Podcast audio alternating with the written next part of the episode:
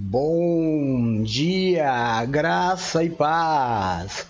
Eu sou o apóstolo Jefferson, nós somos a Igreja Evangélica Apostólica, nascidos para vencer, e este é o nosso culto do domingo, domingo do amor de Deus, versão manhã. Hoje vamos estudar, é, cultuar ao Senhor com o estudo de 1 Pedro, capítulo 4.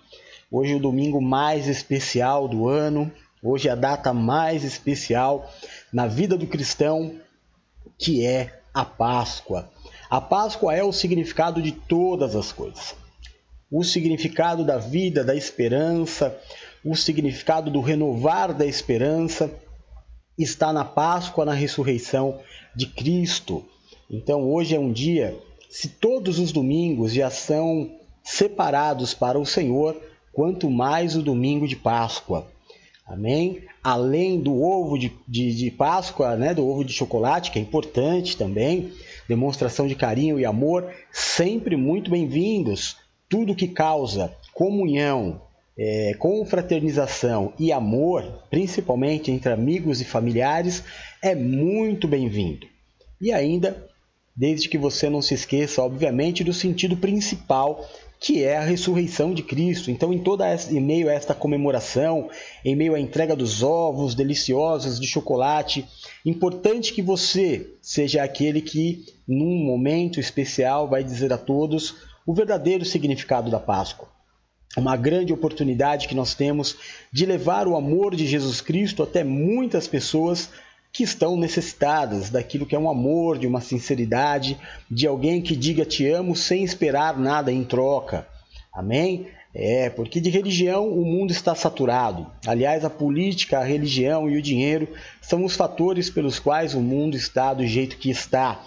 Bendito seja o nome do Senhor, porque quando ele vier e levar a sua igreja, nós iremos para um lugar onde não vai existir dinheiro, não vai existir política e não vai existir religião. Oh, glória a Deus, glória a Deus. Então, só essa esperança da palavra de Deus, a palavra que nos afirma tudo isso, já nos, nos dá um ânimo novo. E a Páscoa é isso, é o renovar da, da fé, é o renovar da força, é a palavra da esperança, é a certeza de que as coisas velhas estão se passando, o tempo do cativeiro terminou e nós fomos libertos pela verdade, a verdade que é Jesus Cristo. Amém? Glória a Deus por isso então. Hoje é dia 4 de abril de 2021, são 8 horas e 27 minutinhos, melhor sempre adiantado do que atrasado, né? Quanto mais na Páscoa, né, meu irmão? É, as mulheres chegaram ali no domingo de Páscoa para fazer a embalsamar o corpo de Jesus. E elas iam pensando no caminho, quem será que vai remover a pedra para nós? Só que elas chegaram atrasadas. É, quando elas chegaram lá, a pedra já havia sido removida, Jesus já não estava mais lá. Perdão, todas as coisas já haviam acontecido. Então é bom que a gente se adiante, não é? É bom que a gente olhe menos para o relógio da terra e mais para aquilo que é o tempo de Deus. Fique esperto com os sinais, os sinais estão aí para todos aqueles que desejarem enxergar. A palavra diz: aquele que tem ouvidos, ouça o que o Espírito diz às igrejas. Deixa eu dar bom dia antes de nós começarmos a ministração. Vânia, minha irmã querida, graça e paz. Seja muito bem-vinda, Deus te abençoe. Muito obrigado por ontem mais uma vez, por me dar força no início do programa. Olha, é, abrindo um parênteses aqui no Bom Dia para Vânia, eu estou muito, muito feliz, mas muito feliz. Ontem nós tivemos o nosso programa de rádio, é, com uma duração de quase duas horas. Foi uma grande bênção, muita alegria, um novo formato, um horário novo, um dia novo, e estava todo mundo lá ajudando, dando força para o programa acontecer. Depois nós tivemos a estreia às 10 horas da noite da nossa revista eletrônica. É, nosso programa Comunhão da Noite. E foi uma grande bênção, das 10 até meia-noite e pouquinho, quando nós fizemos a oração da virada. E a maioria das pessoas que estão aqui estiveram comigo em todos esses eventos, dando força para a obra de Deus acontecer. Isso é mais importante do que qualquer coisa. presença, amor, força. A gente olhar para o lado e saber, olha, tem gente aqui comigo. É, eu não estou sozinho, é um segurando o outro para que ninguém caia. Irmão, isso vale mais do que qualquer tesouro. Vidas valem mais do que qualquer tesouro. Então eu estou extremamente feliz, um pouco sem voz, é verdade, porque quatro horas ministrando direto e aí uma noite praticamente sem dormir em consagração à palavra, que são duas completamente diferentes hoje, diferente de todos os domingos que a gente ministra um livro é, pela manhã e depois um trecho do livro à noite, hoje são palavras absolutamente distintas. 1 Pedro capítulo 4, é, agora pela manhã e à noite a palavra da Páscoa. Sim, então é cansativo, mas a coisa mais gostosa desse mundo é você se cansar, ter o seu corpo cansado por estar fazendo a vontade de Deus. Isso é o que dá mais satisfação na vida de qualquer homem. Então, abri esse parênteses porque a Vânia, como sempre, a Vânia, Adriano, a Raquel, conosco sempre em todos os momentos, todos os momentos. Isso é igreja, isso é unidade, não é? é ontem eu não, não mandei nem link para ninguém por entender, né? O sábado é um dia que as pessoas tiram para a família, para fazer as suas coisas. Acabei, eu não mandei link nenhum, nem convite para ninguém, a não ser o anúncio pela manhãzinha de que aconteceria. E ainda assim, os fiéis estiveram lá o tempo inteiro. Deus há de retribuir a fidelidade de cada um de vocês em nome de Jesus. Então, Vânia, querida, cada dia mais a minha admiração por você aumenta. Né? O quanto você é mulher de Deus, mulher de aliança, quanto você é parceira e irmã de verdade. Muito obrigado. Deus te dê um domingo de Páscoa maravilhoso, em nome de Jesus. É, só ver se para de ficar postando no status aquelas comidas gostosas. Quem não tem condição de comer, passa vontade né? A Vânia é cozinheira, rapaz. É. Bom dia, Raquelzinha, querida, minha irmã. Eita, a Raquel também é mesmo nível, é outra, né? Raquel, nossa alegria, tudo que faz, faz com alegria. Oh, meu Deus, que presente, como eu sou rico. Eu sou o homem mais rico do mundo. Louvado seja o Senhor pela vida de vocês. Deus te dê, Raquelzinha querida, um domingo de Páscoa maravilhoso. Que Deus guarde você e toda a sua família. Seja bem-vinda. Paula, filha querida, presente em todos os momentos, minha incentivadora. A Paula é minha maior incentivadora, a maior. É, ninguém me incentiva tanto, me apoia tanto quanto a Paula. Louvado seja o Senhor. Que teu domingo de Páscoa seja maravilhoso. Sua maneira no sal, tá? Em nome de Jesus. É, quem mais está aqui? Rosinha. Rose também. Eu, tá mulher fiel danada. Né? que, que bênção, que orgulho. Eu disse isso para ela ontem.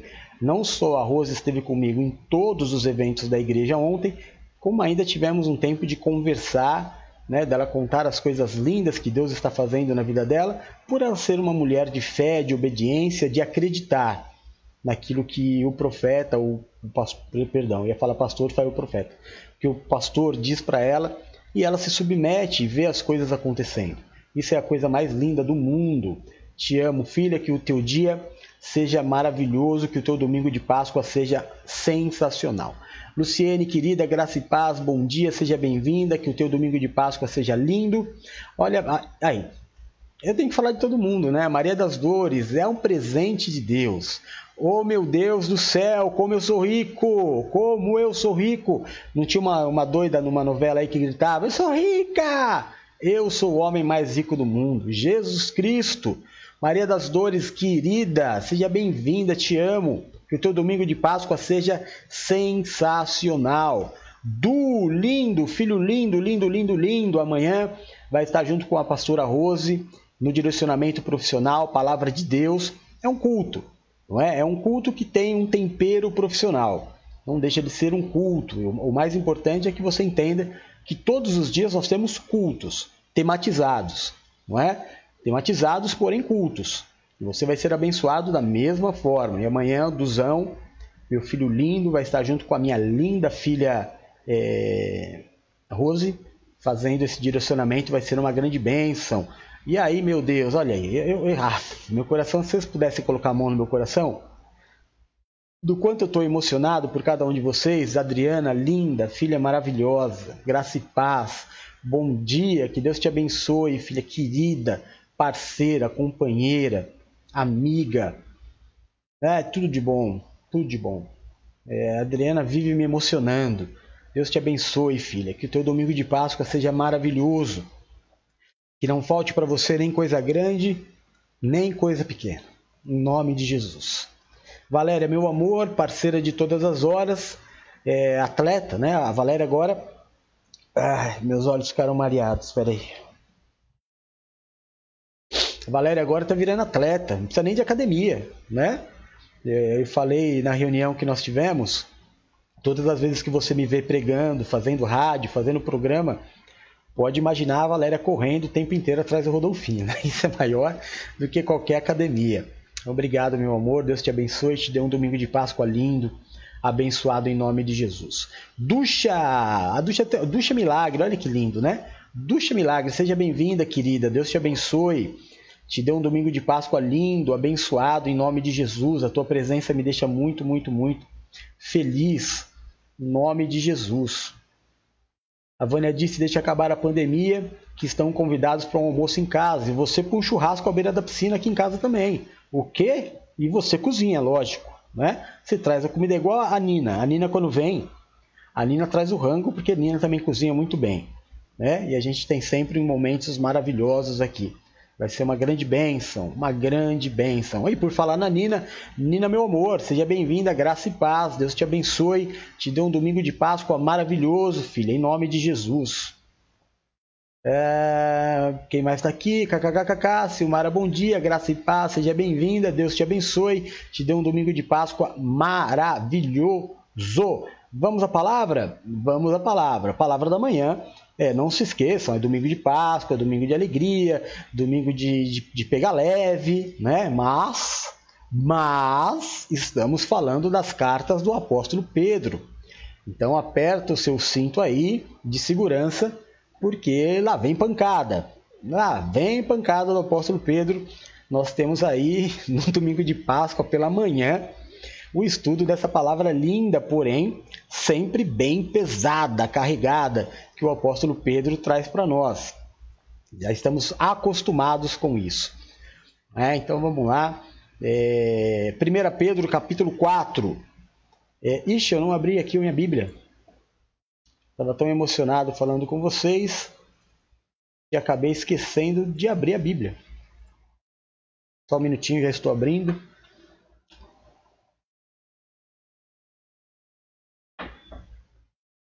Pronto. 1 Pedro, eu dividi o capítulo só em três partes, é um capítulo pequeno, porém, porém, é um capítulo muito forte, muito pesado, que muda a vida de qualquer pessoa. Qualquer pessoa. Então, vamos lá, você aí, por favor, coloque-se num ambiente favorável, que você possa ouvir a palavra de Deus, que você possa se entregar é, fuja do barulho, fuja da movimentação, talvez tranque-se aí no seu quarto, para que você tenha total comunhão com a palavra de Deus. Amém?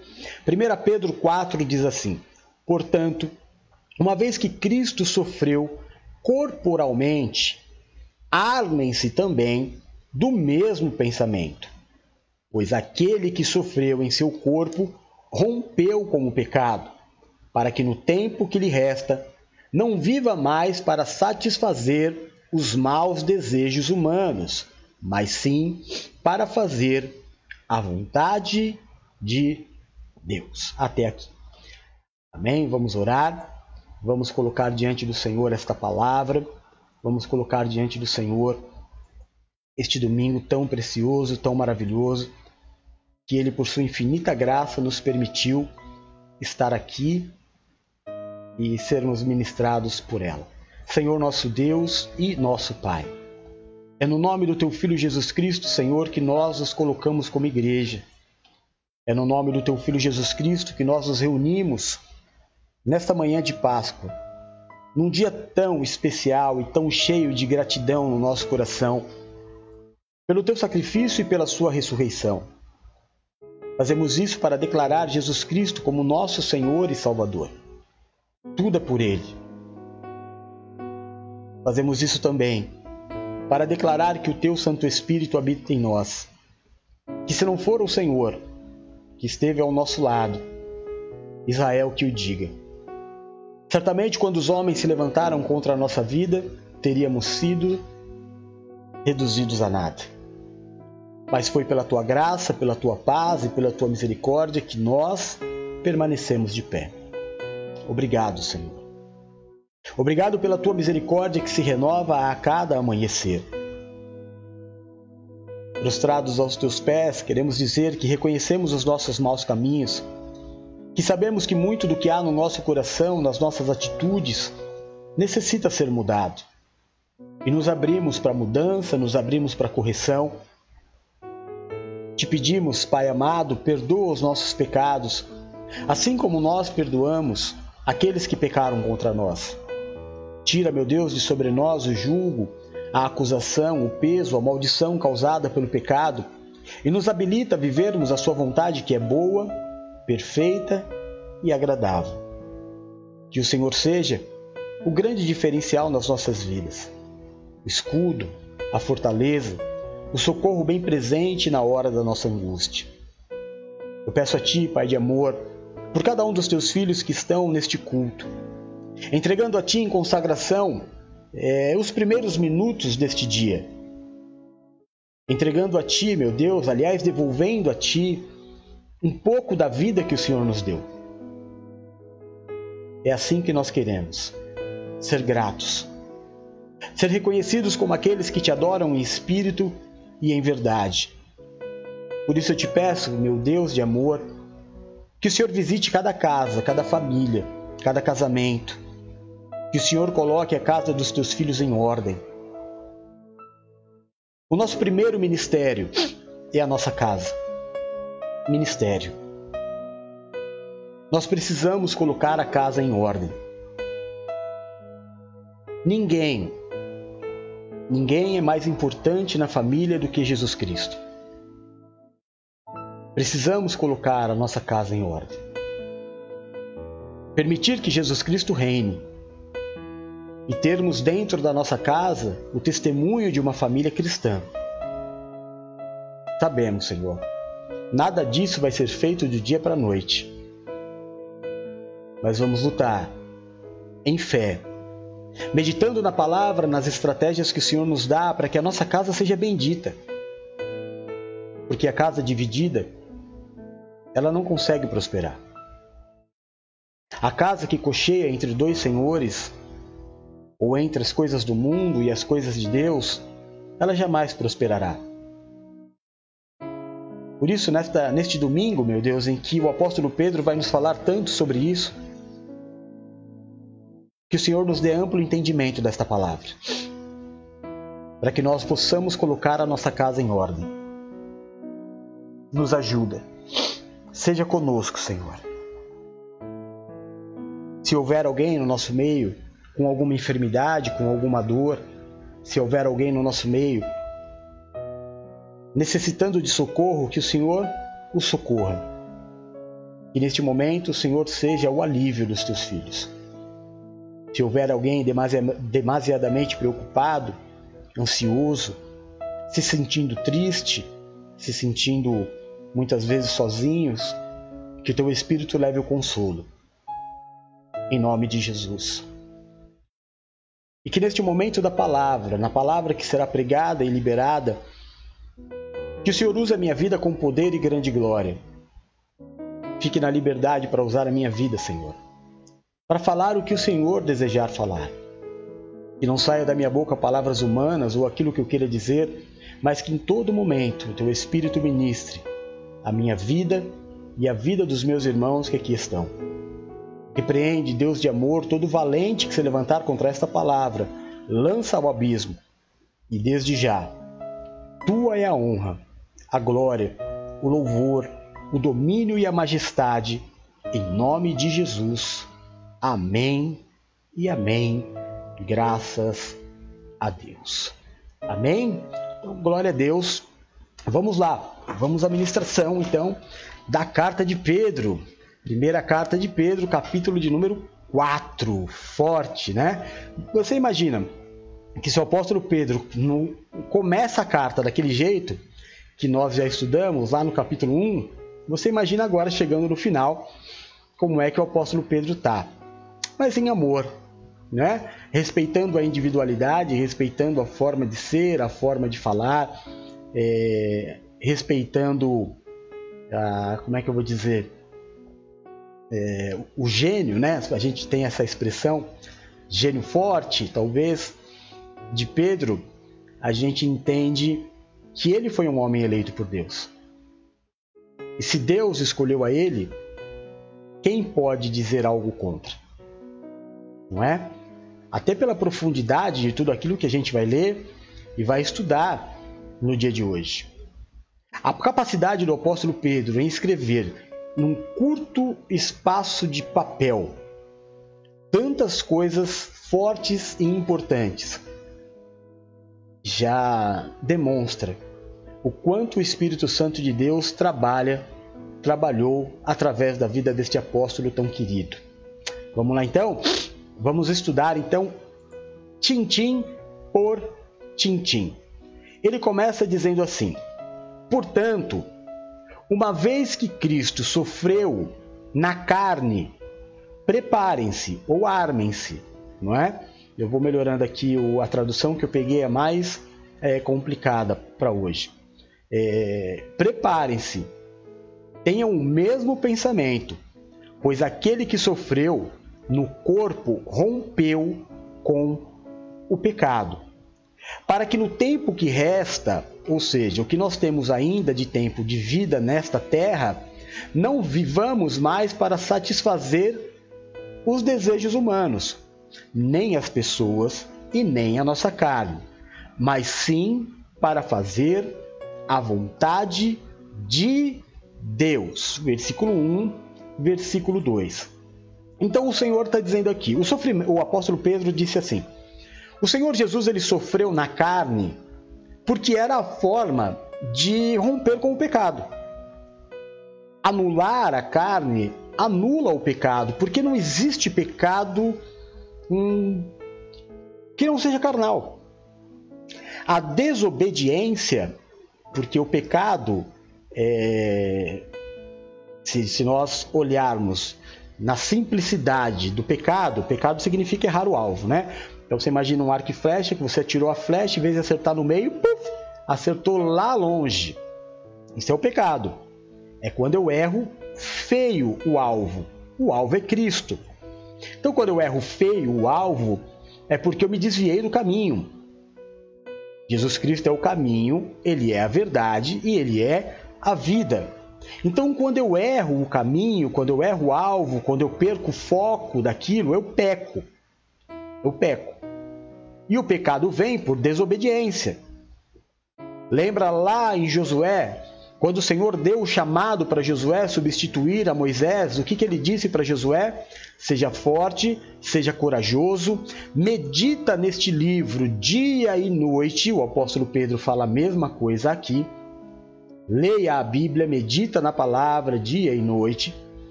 Seja forte e corajoso. Não se desvie desta palavra, nem para a esquerda, nem para a direita. Então, quando nós desobedecemos o caminho, saímos do caminho para a esquerda ou para a direita, estamos pecando. Agora, por que saímos do caminho?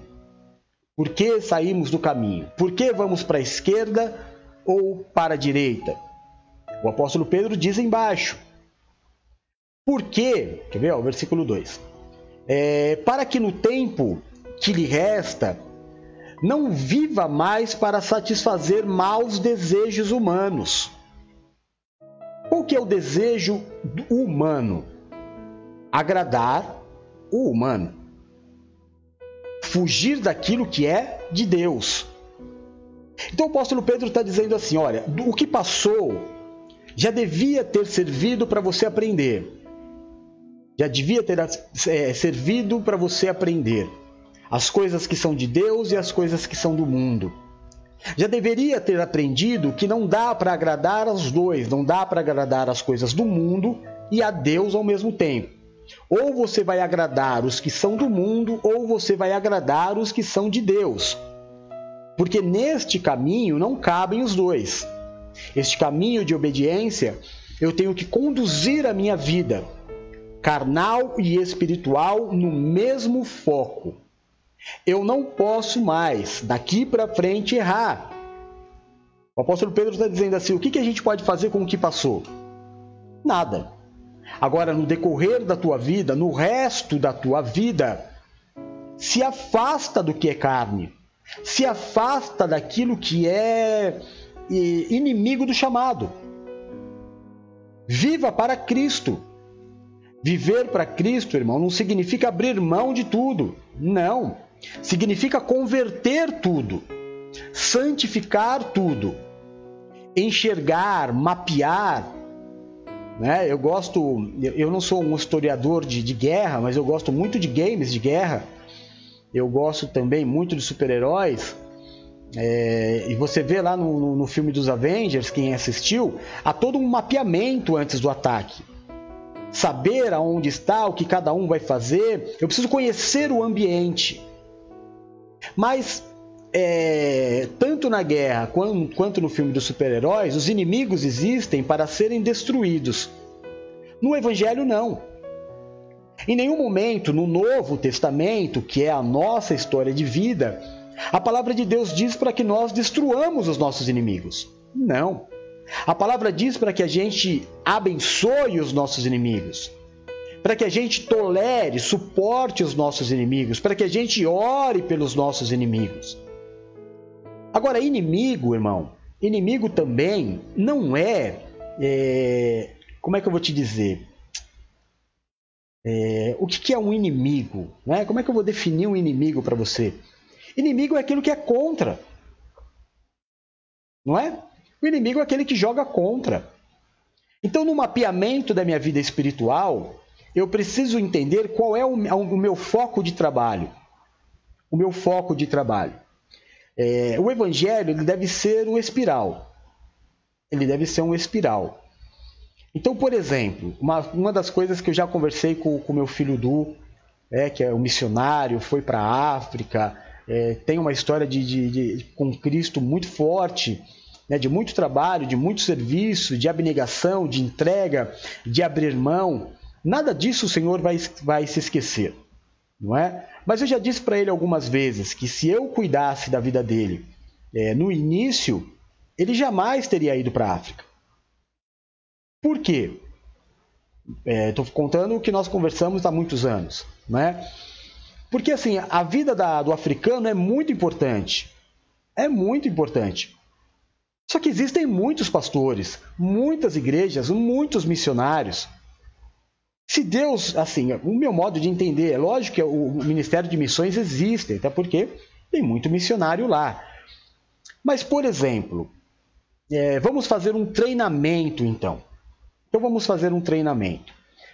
Eu não vou sair daqui, da onde eu moro, eu não vou sair daqui, da onde eu moro, para ir é, converter pessoas em Santo André, por exemplo, cidade que eu amo e que eu trabalhei tantos e tantos anos em, na igreja, no nome do Senhor Jesus, enquanto o meu vizinho de lado é, não for convertido. Então eu vou mapear a minha rua, eu vou ver quantas pessoas, quantas casas tem aqui na minha rua, quantos deles são convertidos, sabe? Então eu faço disso a minha missão, faço um treinamento, um treinamento. Por que ir para tão longe? Por que fugir, como Jonas, do chamado principal que Deus me deu, daqueles que estão próximos? Não, não, o que dá próximo não importa, eu quero ir no longe. Não, irmão. Começa no espiral. Sabe, o, o, o caracol, o espiral, ele começa aí aonde você está. Aí. O meu chamado, a minha conversão, é, o meu ministério, ele começa aí, dentro da tua casa. E aí ele vai se expandindo, se expandindo, se expandindo, se expandindo, se expandindo, então eu conquisto. O que eu conseguir conquistar no nome do Senhor, é, segundo o meu ministério, a capacidade que Deus me deu, o apóstolo Pedro vai falar isso já já, segundo a vontade de Deus para mim, Porque Deus tem um planejamento para cada pessoa. Para cada pessoa. Todo mundo nasce com um propósito. Todos nascem com um propósito. Você sabe disso. Você não é responsável pela vida de ninguém. Mas você torna-se responsável pelo ambiente de vida que você tem, pelo mundo que nós já ministramos alguns domingos atrás, pelo sistema de vida que você tem criado. Então, por exemplo, a tua casa precisa estar em ordem. A Bíblia, ela diz lá no apóstolo Paulo escrevendo uma carta para Timóteo, dizendo que o obreiro da casa de Deus precisa ser um bom administrador do lar. Ou seja, minha casa não pode estar dividida em relação ao meu trabalho. Eu começo dentro de casa. Ah, apóstolo, o senhor sabe que não é fácil. Eu, mais do que você. Mais do que você, eu sei que não é fácil. Eu estou no meu terceiro casamento. Eu trago no meu corpo marcas profundas, muito profundas, mas nunca desisti. Nunca desisti de ter uma família é, que, serv que servisse a Deus. Nunca desisti. A minha luta sempre foi ter família e família que sirva a Deus. É fácil? Não, não é fácil. Não é nada fácil. Mas é o meu chamado. O que, que eu vou fazer? Fugir do meu chamado? Abandonar o meu chamado? Vou evangelizar o vizinho enquanto a minha casa não está em ordem? Não, não é isso que Deus quer. A minha casa não pode ser dividida. É, nós temos hoje, hoje uma grande oportunidade no momento mais suave do Evangelho que nós temos vivido. Não existe na era cristã, na era mundial, irmão, não existe momento mais suave do que o momento que nós estamos vivendo. Deus nos deu a igreja dentro de casa. Deus nos deu a igreja é, nossa, dentro do celular, no computador, na televisão. Tá tudo muito simples. Eu servir a Deus como igreja está muito fácil. Muitos irmãos hoje, em muitos países, eu, eu vi uma matéria do G1 é, essa semana, que o número de perseguição a cristãos no mundo cresceu 30%. Não é fake news. É uma matéria do G1. Eu estou querendo te dizer que no mundo inteiro os cristãos são perseguidos. Que em grande parte do mundo, o cristão, para pregar a palavra, ele corre risco de vida, ele tem que sair escondido, é, se infiltrar em algum lugar escondido, que ninguém saiba o que eles estão fazendo, porque se souber vai dar uma grande complicação até de vida. Mas eles fazem. Nós estamos dentro de casa no conforto da poltrona, no conforto do lar, é, da temperatura, do alimento, do cafezinho, da família próxima, da minha esposa ver aonde eu estou, da, do meu marido ver aonde eu estou, dos meus filhos verem aonde eu estou, e de todos eles, e isso é o mais importante, de todos eles saberem quem você é. O ambiente de, de é, consagração que você serve a Deus. Porque nesses 30 anos de ministério, irmão, é, eu não estou te falando daquilo que eu acho. Eu estou te falando daquilo que é a realidade da igreja. A realidade da igreja é a mulher que quer estar praticamente todos os dias no culto e não pode, porque tem que estar em casa, porque o marido quer a comida, não é? o marido quer a presença, o marido vai cobrar um monte de coisa. Na verdade, nem é tanto que ele quer. É porque tem que colocar um empecilho no chamado. Porque o Senhor Jesus sofreu no corpo. O apóstolo Pedro começa assim: então vocês já preparem-se, porque vocês vão sofrer no corpo também. É, adversidades, pressões, bloqueios, assim como Jesus Cristo, mas tudo isso fazia parte é, de um propósito, não é? É. Agora, neste momento, você veja como eu estou dizendo a verdade. Você está dentro de casa, a tua família está vendo o que você está fazendo e ainda assim existe uma perseguição. Agora vamos falar que você fica muito tempo no celular. Agora vamos falar que você ora demais. Porque agora não dá mais para ter ciúme do pastor, não dá para ter ciúme dos irmãos, Não é? Porque você está em casa. Mas daqui a pouco tudo isso passa. E aí a gente vai voltar para o templo. E aí esse momento de absurda graça que nós estamos vivendo, absurda graça, vai passar. E se na absurda graça eu não estou conseguindo cumprir, quando a absurda graça passar, eu vou conseguir? Então é tempo, irmão, de colocar a casa em ordem.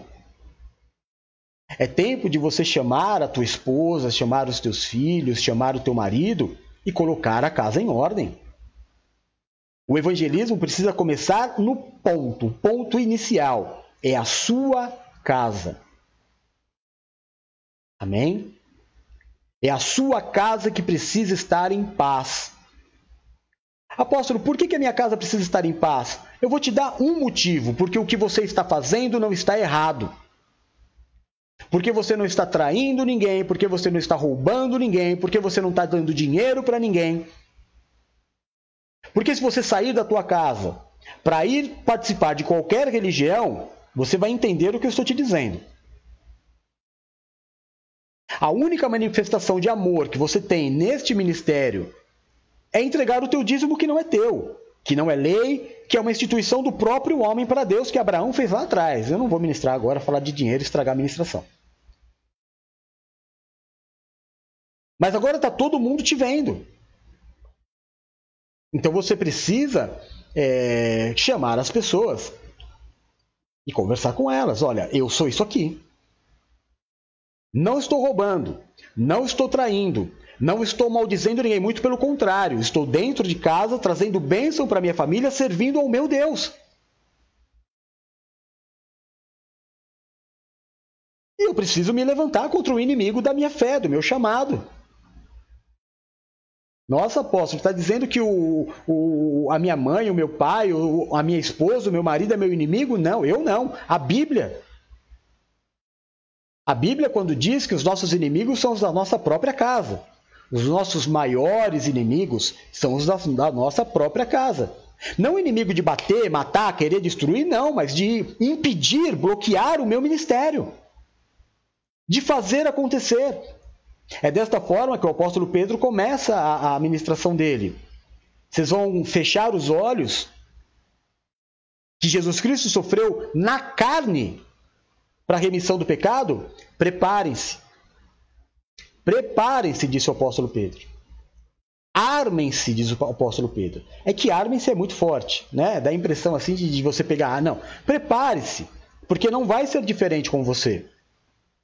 E tudo que você aceitou, suportou até agora, daqui para frente, seja diferente. Que daqui para frente você não se submeta mais ao homem, mas as coisas de Deus. Volto a dizer, por que, apóstolo? Porque você não está fazendo nada de errado. Para que você seja impedido, tolhido, é, podado de cumprir o teu chamado, porque você não está fazendo nada de errado. É simplesmente um capricho. Ah, porque minha mulher não quer. Ah, porque o meu filho não quer. Isso é capricho, isso é mimo. Ai, apóstolo, eu não quero, desculpa, olha, isso que o senhor está falando é pesado demais. Ô, irmão, deixa eu te falar então. Você falou, eu ouvi. Agora eu vou falar para você. Então pega o teu chamado, pega a tua unção. Não tá bom, tá difícil servir na NPV dentro da tua casa, é, com o celular, no conforto do teu lar. Então vai para uma religião, para uma qualquer igreja, qualquer igreja, e vê se você vai suportar. Porque hoje, agora, ó, são 9 horas da manhã, lá em Mogi das Cruzes, é, os pastores, bispos, povo, é, apóstolos da cidade estão fazendo uma carreata. E não pensa que o povo foi convidado, o povo foi é, convocado, é diferente, não tem opção, tem que ir. Domingo de Páscoa, eles não estão sentadinhos na casa dele, eles estão amando dos líderes, fazendo uma carreata em protesto para que as igrejas se abram. Ou eles querem que a igreja abra. Ontem à noite, durante o nosso programa, o ministro determinou que as igrejas fossem abertas no dia de hoje. para que houvesse a celebração da Páscoa. Pensa que foi cancelada a carreata? Não. Olha, nós nos, vamos, vamos imaginar. Nós nos posicionamos, Deus nos deu graça, antes de sairmos para protestar, Deus já determinou que a igreja seja aberta. A igreja está aberta. Agora, ao invés de eles estarem pregando, porque houve uma determinação para a igreja estar aberta, eles estão na rua protestando. Aí você vai dizer que o teu chamado é pesado? De servir a Deus no amor, na graça, na liberdade que você tem, é pesado, irmão? Não pode ser. Então eu preciso, se eu, eu, é, aí é uma questão pessoal, do quanto eu amo, do quanto eu desejo. Escuta, peraí, é, por quê? Por que, que eu não posso fazer? Ah, porque você, sei lá, vou chutar, né? A Valéria vem para mim e fala assim: Não, amor, porque você fica muito tempo no celular. Tá, então eu não vou pregar. É, sabe o que vai acontecer, irmão? De verdade, eu vou ficar no TikTok. Eu vou ver vídeo no YouTube. Porque a nossa vida hoje se resume ao celular. Pode estar na mesa, Pode ser um momento de almoço, pode estar você, teus filhos, teu marido. E vai estar cada um de olho na tela do celular. O que incomoda não é o celular, o que incomoda é a tua fé. E não é que incomoda o homem, porque a nossa guerra não é contra a carne nem contra o sangue. O que incomoda é o cumprir o teu chamado. Duvidou do que eu estou dizendo? Então vamos prosseguir aqui, que você vai entender o que eu estou dizendo. No passado, versículo 3, 1 Pedro capítulo 4. No passado, vocês já gastaram tempo suficiente para agradar pessoas, pagãos, pessoas que não servem a Deus.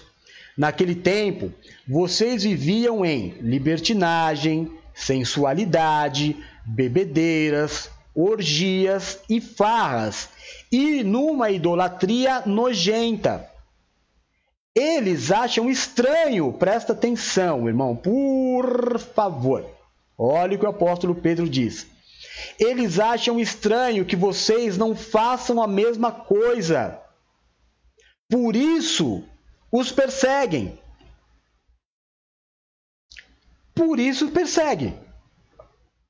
Porque você está no celular, sim.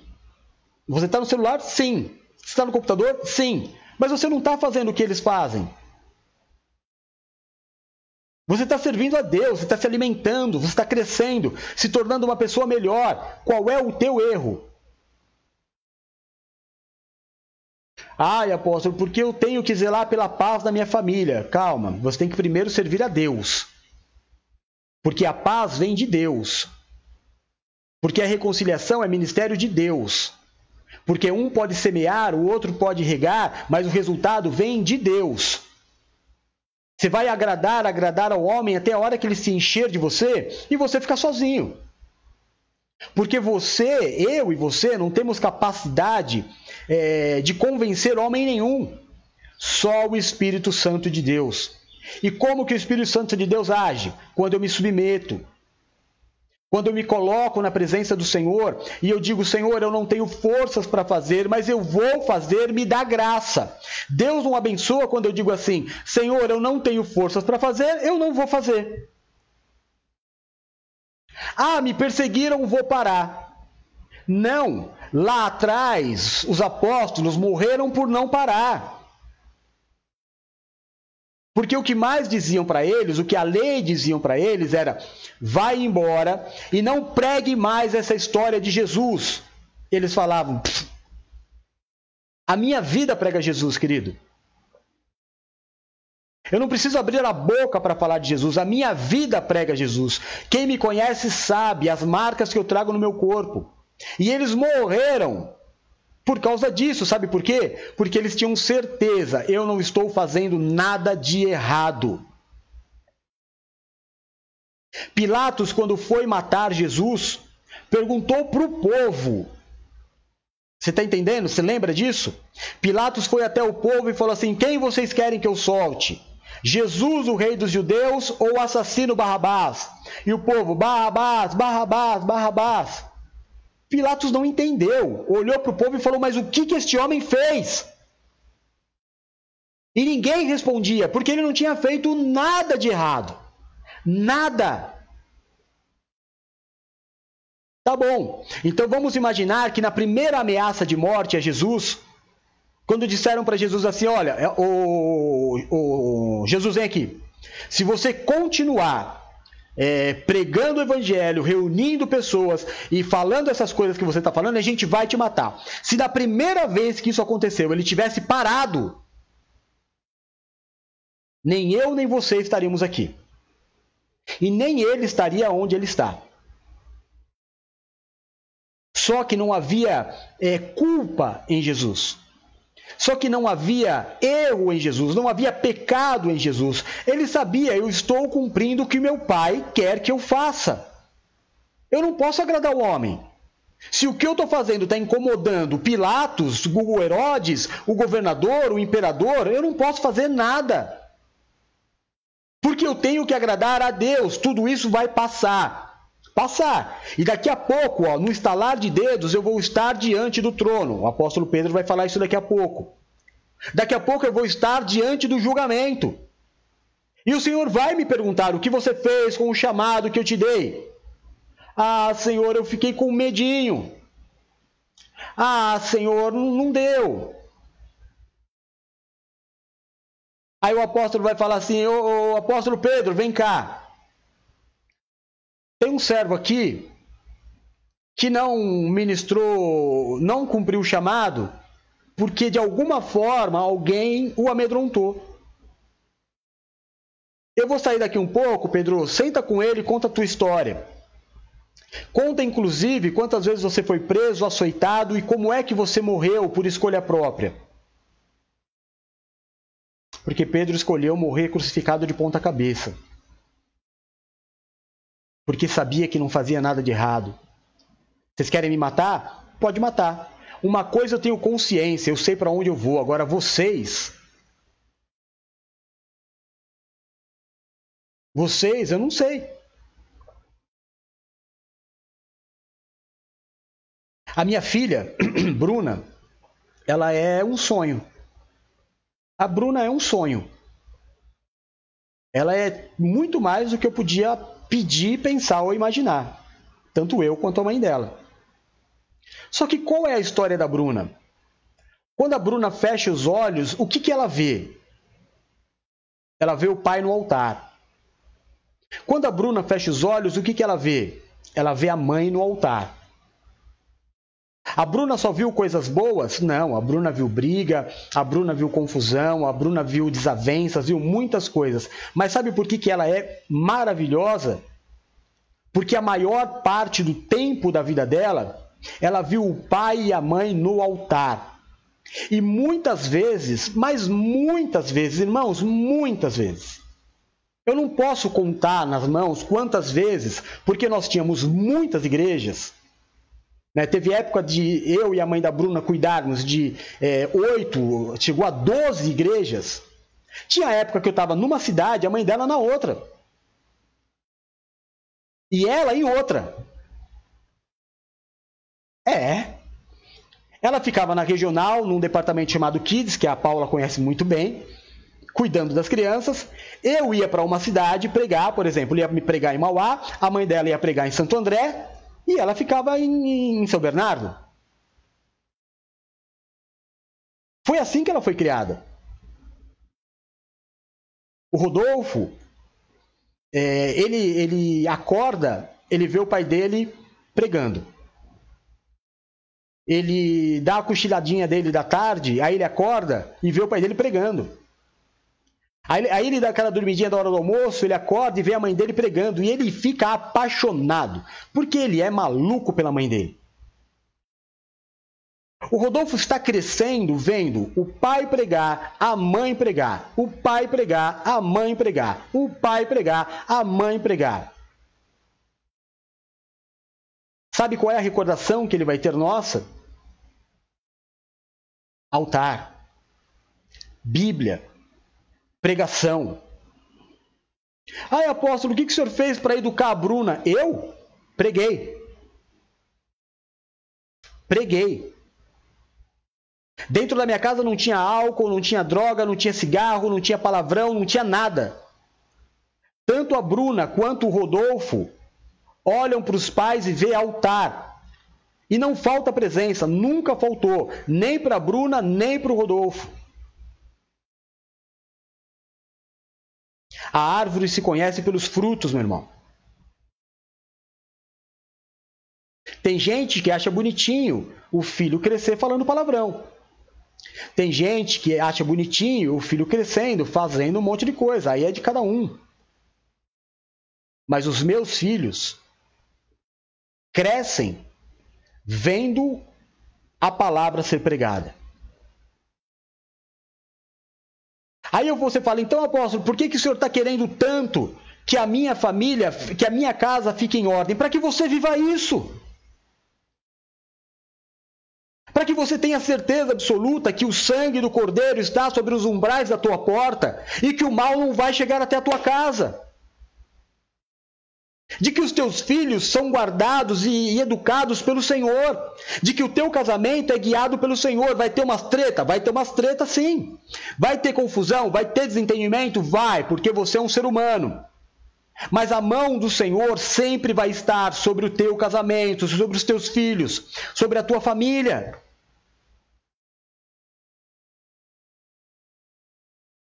Eu passo por dia, por dia, de seis a oito horas fazendo a obra. Você está entendendo? Eu e a, e a Valéria também. O Rodolfo ele já sabe, irmãos. A Valéria pega o fone, ele já fica doido. E ele já olha para minha cara e ele dá risada ele vem assim, que agora ele fica mais de pé do que do que se arrastando. Né? Então ele vai pelos móveis, em pé até a cadeira da Valéria, e ele fica na cadeira e ele olha para mim, porque ele sabe que eu vou pegar ele. A hora que ele vê eu levantando, ele fica, sabe, agitado, porque ele quer estar tá perto, ele já se acostumou. A minha mãe é uma pastora, o meu pai é um pastor. Ele não tem noção, mas ele já se acostumou. Ele já se acostumou com a casa no ambiente de Deus. Ele já se acostumou longe da perfeição, absolutamente longe da perfeição. É que eu não fui chamado para ser marido, irmão.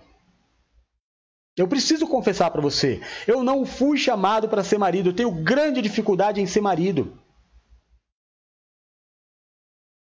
Eu tinha um grande chamado profissional, eu tenho um currículo sensacional. Eu tenho prêmios sensacionais.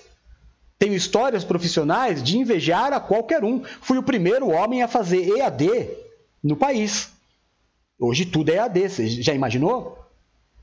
O primeiro ensino virtual quem deu fui eu, através de um software chamado Breeze na época. Olha hoje o que é o ensino à distância, tudo, isso aqui, por exemplo. Então eu tenho muito a dizer na minha vida profissional, mas eu não fui chamado para ser um profissional. Eu fui chamado para ser pastor. Este é o meu chamado. Então eu vou aceitar e assumir todos os riscos de ser pastor. Ciente de que em todas as outras coisas eu preciso melhorar. Eu não sou um marido dos sonhos, eu não sou o pai dos sonhos, mas em tudo Deus me dá graça. Porque Ele reina. E o que eu quero para a tua vida, o que eu quero para a tua vida, é que ele reine. Por isso eu me preocupo com quem você vai casar. Por isso eu me preocupo com quem você está namorando. Porque, irmão, o, o casamento é, é quase tudo na vida de um homem. Se eu não casar, em primeiro lugar, conhecendo muito bem a pessoa, o que é muito difícil, né? A gente só conhece a pessoa morando junto no dia a dia. E se não estiver tudo muito bem combinado, principalmente a minha fé, o meu chamado, vai chegar uma hora que eu vou ter que optar entre o homem e Deus. Eu vou ter que optar entre obedecer um homem ou uma mulher, quando eu digo homem, estou dizendo um ser humano. A pessoa que ela acha que ela nasceu para ser um profissional vai se tornar um inimigo. Porque muitas vezes que Deus requisitá-la para obra, ela não vai poder porque vai estar trabalhando. O homem que Deus chamou para ser pastor e ele acha que ele deve ser marido,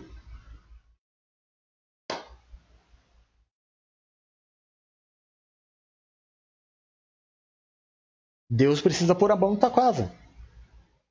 Então eu começo o meu evangelismo espiral. As pessoas precisam saber quem eu sou e que eu não faço nada de errado. Nada de errado. Ah, olha, igual acontece muitas vezes.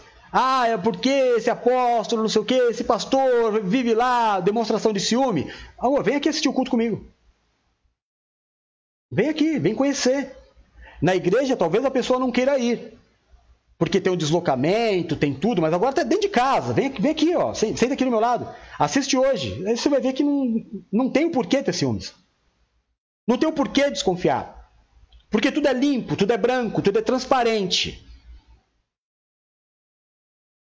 Agora, se há uma é, predisposição em impedir de acontecer, então a tua casa está muito bagunçada. Seguindo o que o apóstolo Pedro diz, é, eles acham estranho porque você não tem a mesma atitude, né? Contudo, diz a palavra de Deus através do apóstolo Pedro, eles terão que prestar contas àquele que está pronto para julgar os vivos e os mortos. Vou voltar a dizer aqui. Apóstolo Pedro, não é 1 Jefferson capítulo 4, não. É 1 Pedro, Pedro, capítulo 4. Diz assim: Contudo, versículo 5: Contudo, eles terão que prestar contas, vivo ou morto vivo ou morto. Vai ser julgado. Por que, que você foi inimigo da cruz? Ah, porque, porque você foi porque você foi anticristo? Por que você impediu o teu marido de ser uma bênção na vida de muitas pessoas? Ah, porque por que não? Seja direto, meu amigo. Vamos lá. Por que, que você foi inimigo da cruz? Porque eu não tinha entendimento e você buscou entendimento. Você quis entendimento. Ou você quis ser dono da pessoa? Porque você teve a impressão que a pessoa, quando ela começou a crescer, ser valorizada, quando Deus começou a colocar ela em evidência, outras pessoas começaram a valorizar, ver o potencial, ver Deus na vida delas, você começou a ficar com medo. Fala a verdade. Joga real. Olha, não quero que você pregue, não quero que você ore, não quero que você visite, não quero que você assista, porque eu tenho medo do teu crescimento. É isso? Vai ser julgado, irmão. Vai ser julgado porque impediu de fazer e vai ser julgado porque não fez. Porque tem amplo conhecimento da palavra.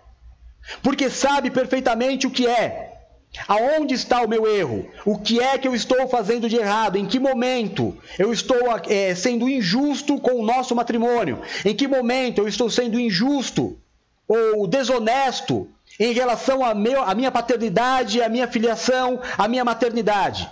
Em que momento? Não posso fazer por quê? Fala a real, porque eu vou ter que responder isso diante do trono. Todos terão. Por quê? Por que impediu de fazer e por que aceitou ser impedido de fazer? Você não sabia qual era o teu chamado? Você não sabia quem era Deus na tua vida? Ah, porque eu tive medo. Medo? Tem gente que diz assim: ah, quando morrer, acabou. Não acabou, não. É o apóstolo Pedro que está dizendo: vivos e mortos serão julgados. Tem gente que vai ser julgado em vida. Em vida. Sabe aquele ditado que aqui se faz, aqui se paga? Isso não é mentira, não. Para alguns é verdade. Para outros serão julgados no espírito. Agora, todos passarão pelo julgamento. Foi-te revelada a palavra, o que, que você fez com ela? Foi-te feito, é, foi-te derramado uma unção, o que, que você fez com ela? Ah, eu queria fazer do meu jeito. Ah, então você não quer se submeter. Vai passar pelo julgamento, irmão. O que, é tão grave assim na tua vida? para o teu semblante se descair tanto? Vaidade? Eu vou contar para você uma história. Do ministério que eu vim, aonde eu tenho um pai espiritual, e eu não vou negar minha filiação, nunca, nunca, jamais vou negar a minha filiação. É, existia um bispo que era uma grande bênção. E aconteceram algumas coisas que um dos motivos, né, pelo qual é, eu me desliguei do ministério, algumas coisas estavam acontecendo estranhas. O, o meu pai espiritual foi preso por problemas é, de dinheiro nos Estados Unidos. Foi preso. Ele e a esposa ficaram detentos na, na delegacia, na prisão federal dos Estados Unidos por um ano. Neste um ano, eles não, óbvio, estava preso, não podia vir. Mas a polícia americana, a, é, a polícia não, né? O, a lei americana é, achou por bem que os dois não ficassem é, os seis meses presos juntos que um pudesse cuidar da igreja. Olha, olha que coisa. Olha, olha que bênção isso. Que graça. Um ficaria seis meses preso, o outro cuidando da igreja, mesmo que virtualmente. Quando o outro fosse libertado, a, o, a esposa entraria e, e ficaria lá. Neste um ano fora do país, um bispo maravilhoso, pregava demais, é, homem de Deus, é, assumiu as coisas aqui no Brasil. E óbvio, irmão, todo mundo que está no altar tem a reverência. Então, neste um ano, muitas pessoas se converteram sem nunca ter vido, visto o verdadeiro anjo da igreja, porque ele estava preso nos Estados Unidos. Muitos se converteram vendo esse bispo. E a vaidade foi tomando conta do coração dele. Ele começou a se achar maior do que o, o, o, o anjo da igreja. Ele começou a achar que, olha, esse povo está se convertendo por minha causa. Esse povo me ama. Esse, todo esse povo está aqui, veio me ver. O perigo da vaidade. Aí, quando acabou a sentença que o apóstolo voltou, ele esperava uma recompensa maior por ser é, ter feito tudo o que ele fez.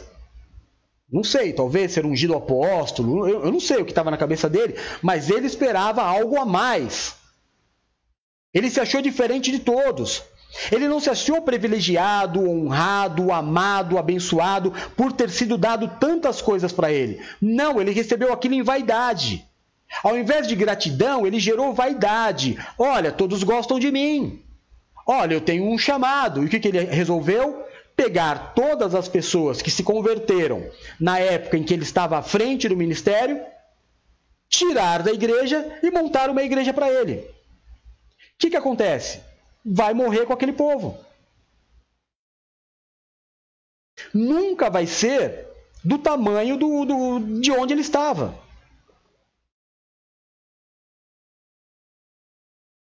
Você está entendendo, irmão? Isso é vaidade. Se me submeter. Fazer a obra é uma honra. É uma honra.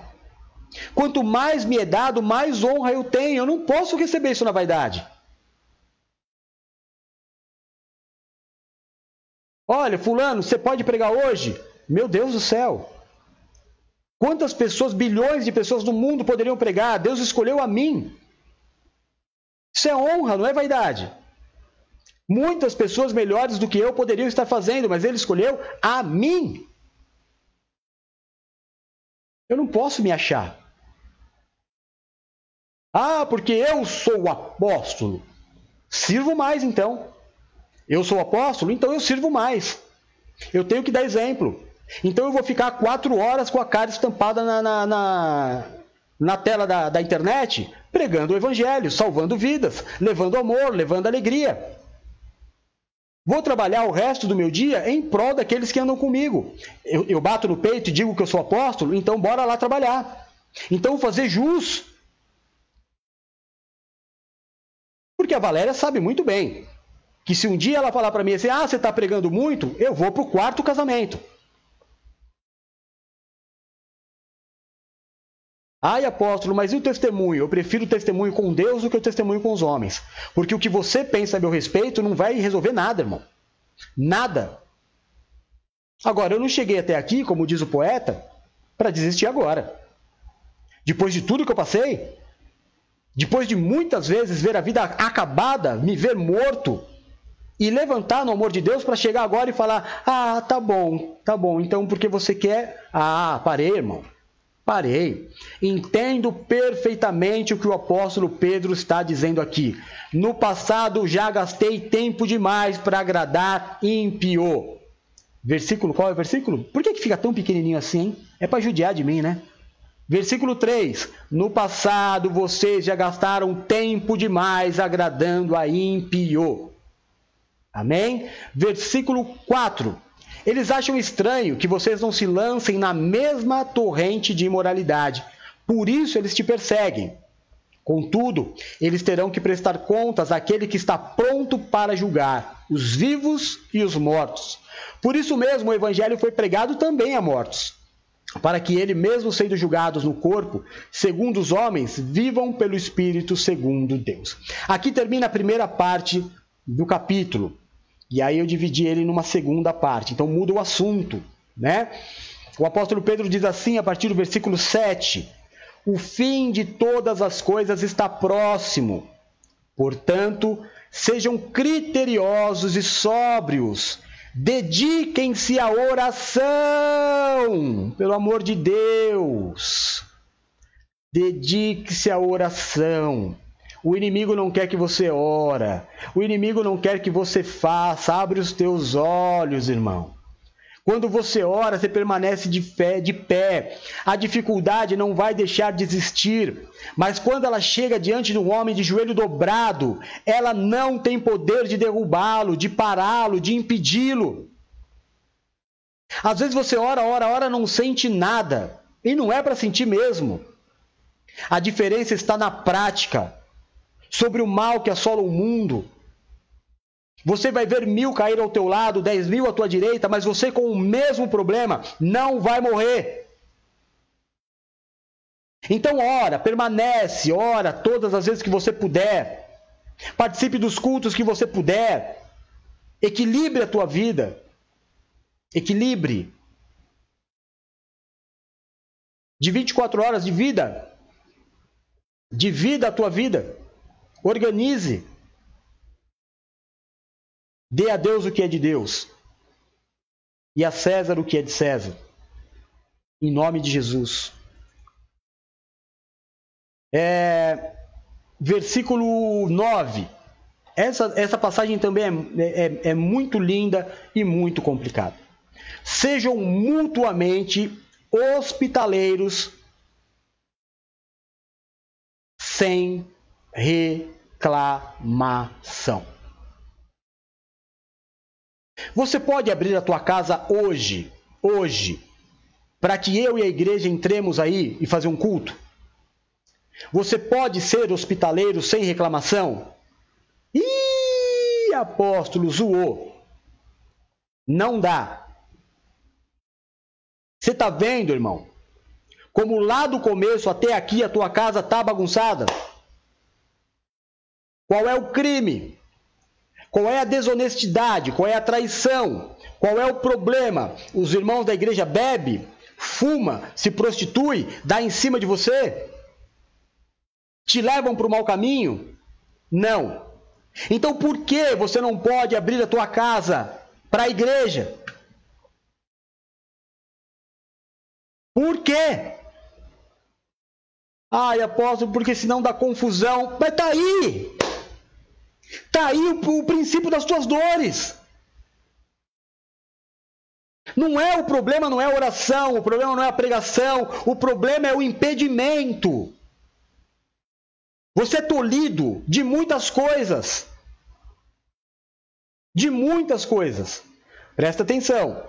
Quando a casa for tua, tua casa. Você mora na casa dos teus pais, se você mora de favor, é, é outro papo. Você não tem autoridade sobre a casa que você mora. Eu estou dizendo na tua casa. Você que é casado, você que é casada. Não é? Filho não. Filho não. Filho pede autorização para o pai para tudo. Mas você, eu você que está me ouvindo. Você que está me ouvindo. Quer que eu leia de novo? Posso não estar tá inventando? Não, não estou inventando. Vou ler mais uma vez para você. O versículo é muito curtinho. Versículo, ai meu Deus, versículo 9. Sejam mutuamente hospitaleiros, sem reclamação. Gente, hoje precisa ser na casa do apóstolo. Bora, bora. Gente, hoje a gente precisa ir para a casa da Paula. Bora, bora. Gente, hoje precisa ser na casa da Raquel. Bora, bora. Gente, hoje precisa ser na casa da Joaninha. Ai, gente, desculpa, não posso. Por quê? Ai, prefiro nem falar. Apóstolo, isso é pecado? Não é questão de ser pecado ou não ser pecado, irmão. É questão de termômetro. A minha casa está bagunçada. Jesus não reina no meu lar. E se Jesus não reina no meu lar, as coisas tendem a ser ruins. Aí você vai falar, apóstolo, por que a enfermidade? Por que a falta de dinheiro? Por que é, é tanta, tanta luta? Por que, irmão? Porque você não deixa Jesus ser Deus na tua vida. Porque você tem um monte de Senhor.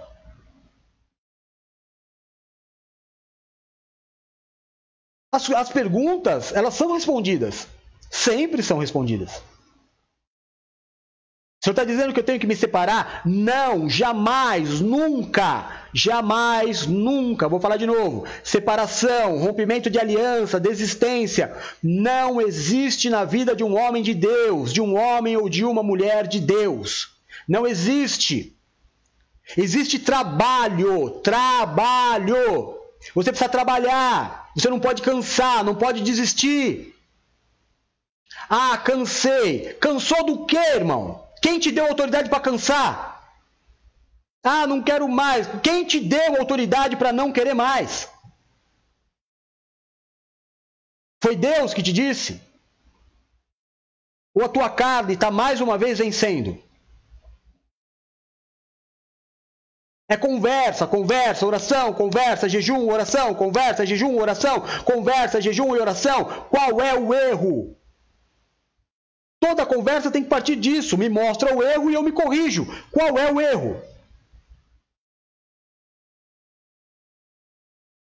Não, não quero. Não quero que vá. Na, na minha época, o que eu pegava é, as, as mulheres chorando para mim, eu tinha que conversar com os maridos, era que não me deixava ir para a igreja. Mas tem um, um, uma certa razão. Eu me lembro até que um marido ligou para mim, depois de um culto, e ele falou assim: Ô seu pastor, eu falei, pois não, é, a minha mulher não está em casa. Eu falei, sim, ela estava no culto, estava servindo a Deus. Ele falou: o senhor acha certo que eu chegue em casa, não tenha janta, é, é, eu tenho que fazer tudo isso porque a minha mulher está aí na igreja com o senhor? Eu falei: ela não está na igreja comigo. Não está na igreja comigo. Ela está na igreja cultuando a Deus. Aí ele pegou e soltou uns palavrão lá e ele falou que ele casou para ter uma mulher em casa. E eu falei para ele assim, querido, eu vou te falar só uma coisa. Só uma coisa. As mulheres evoluíram muito e conquistaram um grande espaço na sociedade. As mulheres não podiam dirigir, hoje elas dirigem. As mulheres não podiam trabalhar fora, hoje elas trabalham. As mulheres não podiam ser deconderadas, hoje elas são. Elas, elas trazem suprimento para dentro de casa. Elas servem a Deus. As mulheres, elas praticamente, elas sozinhas mantêm a igreja. Elas conquistaram tudo isso e você não aprendeu a fritar um ovo?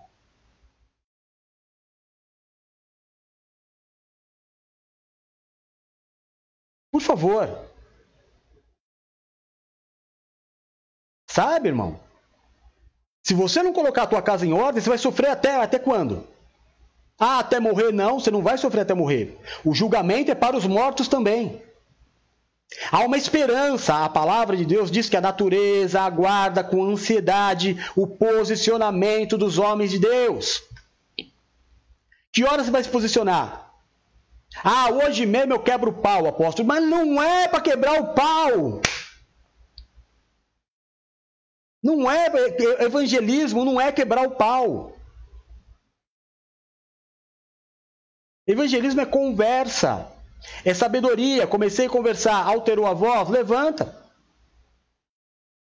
Sabe como é que eu evangelizo? Fala, eu vou te falar algumas coisas, você vai ticando aí para ver se você está fazendo. tá? Na hora do almoço, todo mundo se assentou à mesa para comer. Antes dos esfomeados começar lá a comer, você, você homem de Deus, você mulher de Deus, fala, gente, vamos consagrar este alimento ao Senhor.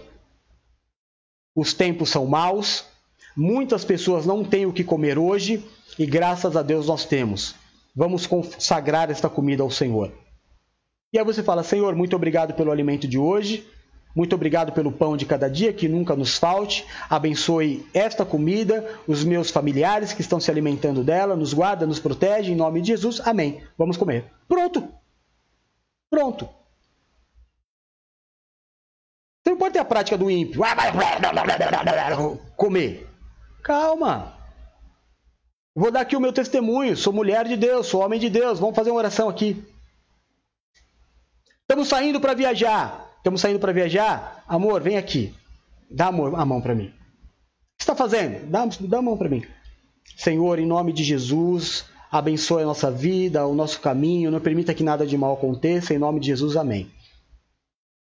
No começo vai estranhar, depois vai começar a entender que existe uma pessoa de Deus dentro dessa casa. E aí eu converto pelo amor e não pela pancadaria. Ah, tem que me ouvir. Amanhã eu vou trazer a igreja para dentro da minha casa e ponto final. Não! Não! Não é 8 nem 80. Não é, é, é tem, acabar com tudo por causa do não. E nem fazer de tudo por causa do sim. É trabalho. É conquistar dia após dia. O que eu não posso é aceitar aceitar. Tudo começa por uma boa conversa, meu irmão. Tudo conversa com uma boa conversa, minha irmã. Alguns porquês precisam ser respondidos. Como que eu vou melhorar se os meus porquês não são respondidos? Por que você não quer que eu faça tal coisa? Amor, por que, que você não quer que eu vá jogar futebol com os meus amigos? Tá bom, vou te falar. Porque você volta cheirando cerveja, porque eu tenho medo que você arrume briga, porque eu tenho medo que você volte dirigindo bêbado para casa. Estes são os meus medos. E da tua parte? Eu não quero que você fique com esse negócio de igreja. Por quê? Ah, por que não?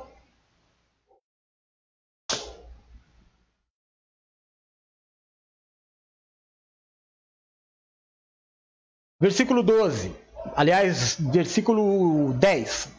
Cada um exerça o dom que recebeu para servir aos outros. Cada um exerça o dom que recebeu para servir aos outros, administrando fielmente a graça de Deus em múltiplas formas. Se alguém prega, faça-o como quem transmite a palavra de Deus. Se alguém serve, faça-o com a força que Deus provê, de forma que em todas as coisas Deus seja glorificado mediante Jesus Cristo, a quem sejam glória e poder para todo o sempre. Amém. Faz o teu dom acontecer. Mas apóstolo, faça na força com que Deus te proveu. Amém? Apóstolo, eu queria que no meu culto tivesse um milhão de pessoas assistindo. Não, não é essa força que Deus te deu. Deus quer que você pregue para os dez e que os dez sejam salvos e que lá na glória você esteja junto com esses dez. Esta é a força. E não há vergonha nenhuma nisso. Mas, apóstolo, eu vejo umas pessoas falando cada absurdo, com milhares de pessoas seguindo, assistindo as lives. E. Meu irmão, está se comparando com o outro? Aonde que você aprendeu isso? Eu não te ensinei a ser assim. Você precisa melhorar a cada dia. Para você mesmo.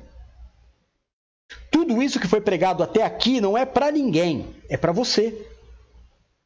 Não é pelo teu marido, não é pelo teu pastor, não é pela tua igreja, é para você. Salvar a tua casa ou, no mínimo, deixar a tua casa preparada, como está escrito lá no primeiro versículo, para servir a Deus, que a tua casa seja uma casa de Deus, é básico na tua vida. Porque aparecer na frente de todo mundo e bater no peito e falar, ah, eu sou, primeiro que você não é nada. Eu, não, eu, eu, a unção de apóstolo não nasceu em mim, ela é delegada. Você, você está na condição de pastor. A unção está sobre a tua vida. Então, quando você bate no peito e diz eu sou um pastor, então leva a igreja para dentro da tua casa. Bora lá. Vamos fazer as coisas como elas têm que ser. Menos vaidade, mais ação. A gente vive numa, numa, geração que, se você falar alguma coisa que a pessoa não gostou, foi contrariado, pronto. Trata pai, trata mãe como amigo de rua.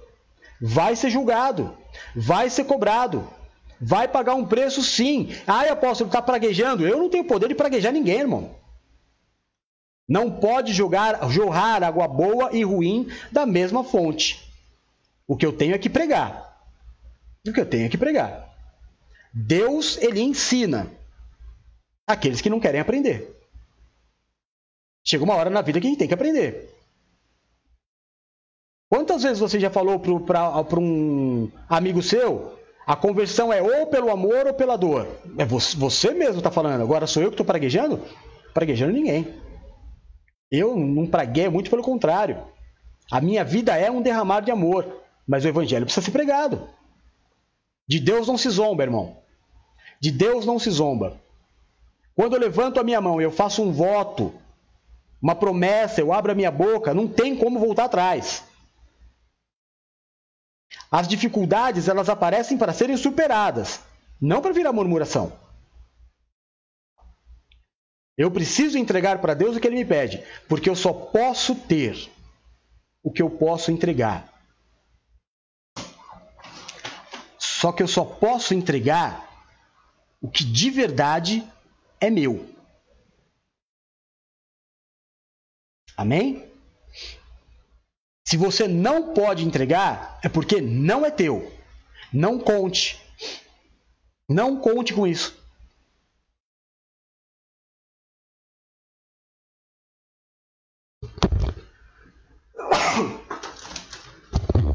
Ai, graças a Deus está um pouquinho frio aqui. Vamos lá. E aí termina a segunda parte, a gente entra na última parte. Versículo 12. Amados, não se surpreendam com o fogo que surge entre vocês para os provar, como se algo estranho lhe estivesse acontecendo. Apóstolo, mas por que essa, essa dificuldade? Deus não pode converter o coração da minha mulher? Pode.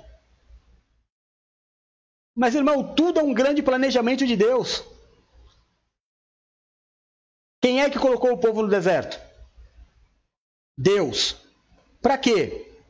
Para saber quem queria e quem não queria. Porque de boca muitos querem. Mas de ação, só Moisés, Josué e Caleb e seus familiares. Aliás, Moisés também não, né? Moisés não errou na boca, mas errou na temperatura. Por que, que acontece essa resistência dentro da minha casa? Para Deus saber como é que está o teu coração. Ah, mas Deus conhece o meu coração. Deus sabe que eu queria. Irmão, querer, todo mundo quer. A diferença da vida é quem faz e quem não faz. Em tudo. Em tudo. Tem quem observe. E tem quem haja. Eu não posso desistir da minha casa. Eu não posso desistir da minha família. Sabe, como aconteceu todas as vezes comigo, se a pessoa quiser partir, ela que parta, mas nunca vai partir de mim. Jamais. Eu não vou romper aliança com ninguém.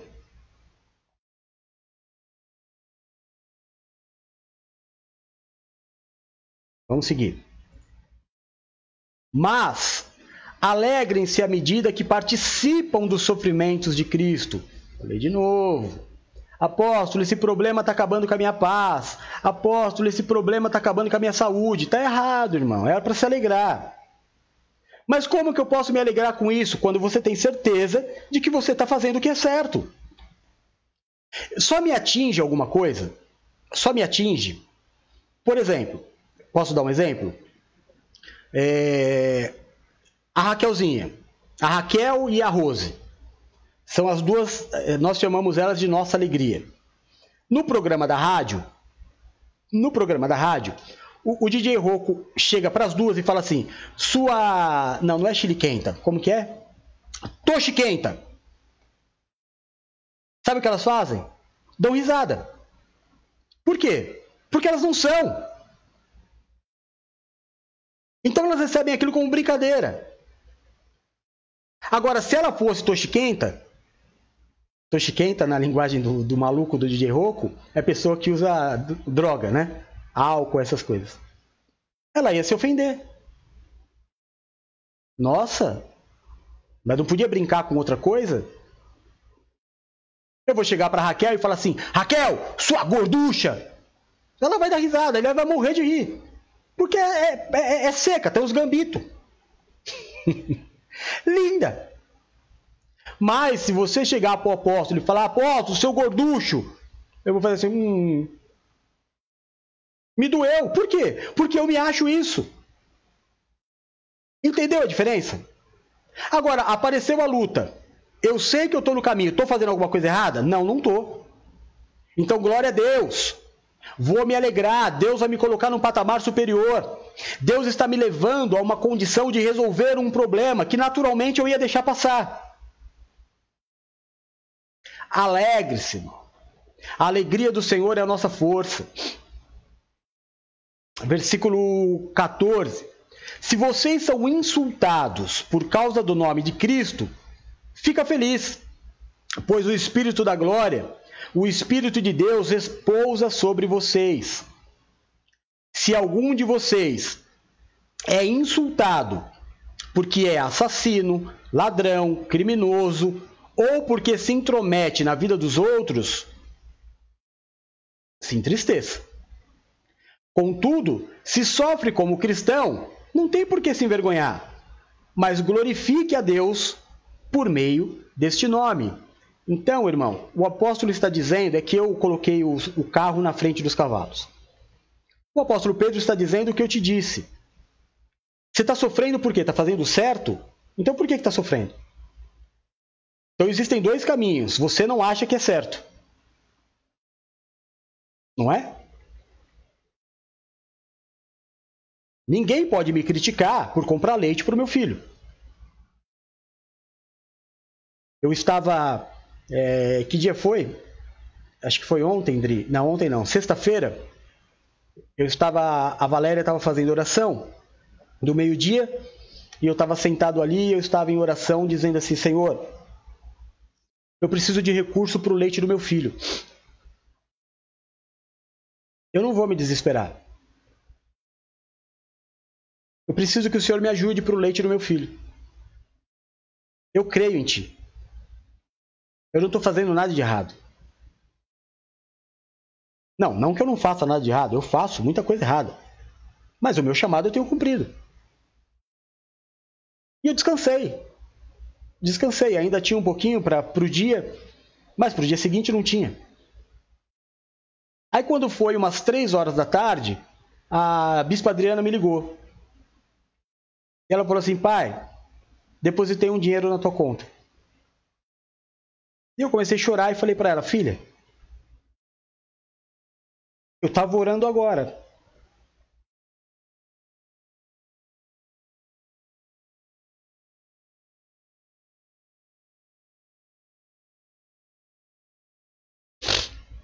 Eu estava orando agora. E Deus te usou. E isso me ajuda a continuar. Mas se eu não tivesse cumprindo o meu chamado, viriam tantas coisas na minha cabeça, talvez eu não conseguisse descansar. Mas eu tenho procurado fazer o que é certo. Você precisa ter essa paz. Tudo que eu quero na tua vida é que você tenha esta paz. Estou fazendo certo. Eu não estou fazendo errado. Eu não estou roubando ninguém. Eu não estou enganando ninguém. Eu estou amando as pessoas, alegrando as pessoas, levando uma palavra de força para as pessoas. Deus está comigo. Se Deus quer provar o meu coração, então amém. Mas eu não vou me desesperar. E Deus respondeu. Ah, apóstolo, mas o Deus que dá o dinheiro de uma lata de leite não pode mudar a vida de uma pessoa? Pode, mas o que é mudar a vida de uma pessoa? Tornar ela extremamente rica para que nunca mais ela tenha este tipo de experiência com Deus? Fazer com que ela tenha tudo através do poder do dinheiro e nunca mais tenha a experiência de ser suprida por Deus? Desculpa, não é a vida que eu quero para mim. Eu quero poder chorar diante de vocês e dizendo: Deus me supriu. Do que chegar para vocês aqui e falar: Eu sou muito rico e não me falta nada. A minha riqueza veio do fracasso de quem? De quem?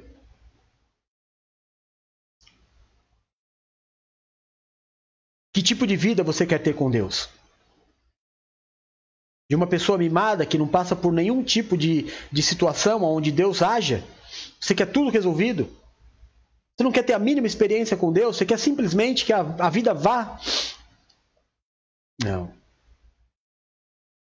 Não é isso que Deus espera de nós.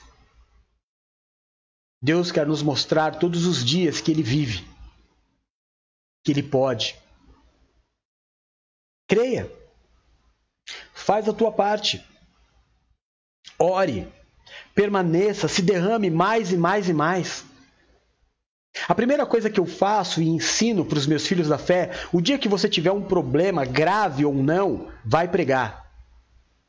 E quando alguém chega para mim, um deles, e fala assim: Olha, aconteceu tal coisa comigo, imediatamente eu falo: Então hoje é você quem prega.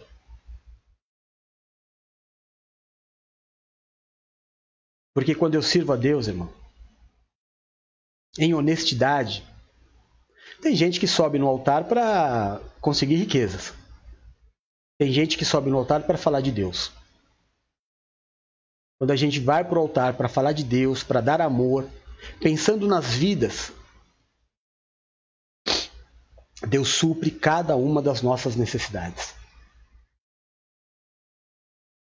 E para nós terminarmos, versículo 14.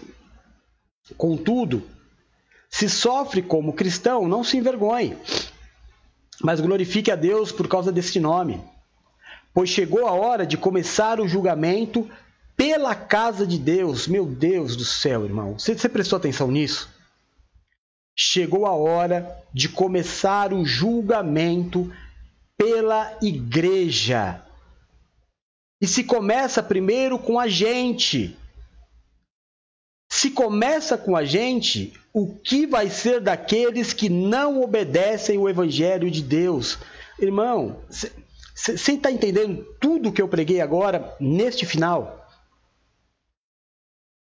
O julgamento começa pela minha e pela tua vida. Não começa por aquele que não conhece o Evangelho começa pela vida daqueles que conhecem.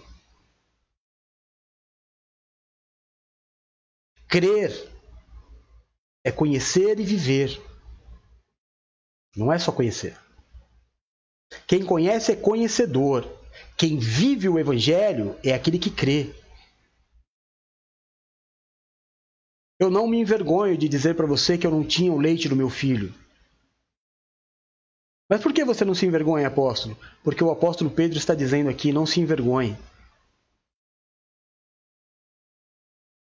Seria muito mais vergonhoso eu ter várias latas de leite na minha casa, oriundas de uma desonestidade.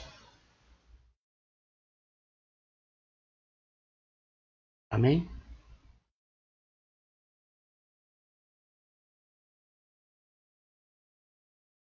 Olha o que diz o versículo 20, qual? qual? 18. E se ao justo é difícil ser salvo, o que será do ímpio e pecador? Jesus. Jesus. E o último versículo.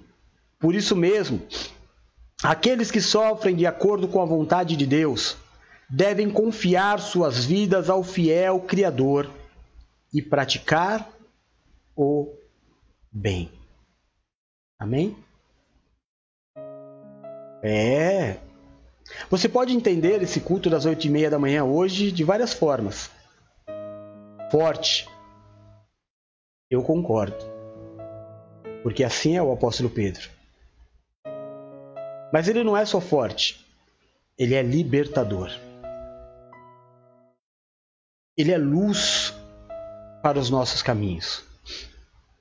Esta palavra é lâmpada para os nossos pés. E se liberta é Páscoa. Porque a Páscoa é a libertação. Minha mãe costumava dizer que o remédio ruim cura, que o remédio que dói cura. Eu lembro que eu era muito arteiro, caía muito de bicicleta, eh, de skate, então nem, nem falar, né? Andei muito tempo de skate. E quando eu chegava em casa com o joelho ralado, porque joelho e cotovelo é o que mais rala, né? É o que a gente cai e é o apoio, joelho e cotovelo. Eu lembro que quando eu chegava em casa, minha mãe vinha com os dois frasquinhos. Mercúrio cromo Lembra? Que deixava tudo vermelho, mas na época também o, o mertiolate também. E com o mertiolate, os dois eram vermelhos. Só que o mercúrio passava no machucado e não acontecia nenhum tipo de dor. E aí tinha o mertiolate, que só de chegar perto já doía demais. Queimava. Meu Deus, só de pensar no mertiolate E é claro que eu sempre falava: Não, eu quero Mercúrio, mãe, eu quero Mercúrio. Ela falava assim: Mas o Mercúrio talvez não cure. O mertiolate cura. Aí eu falava: Puxa vida, e agora? Vai, passa o mertiolate. Ela falava: Eu vou passar e assopro. Não adiantava nada. Passava o mertiolate, eu começava a gritar e ela começava a soprar o machucado para ver se passava mas era só manifestação de amor mesmo que valia. Às vezes a gente recebe umas palavras que doem. Mas dói porque tem ferida aberta, né? E aí eu tenho dois caminhos. Ou eu engato a marcha da vida é, Zeca Pagodinho, deixa a vida me levar, a vida leva eu tá bom do jeito que tá,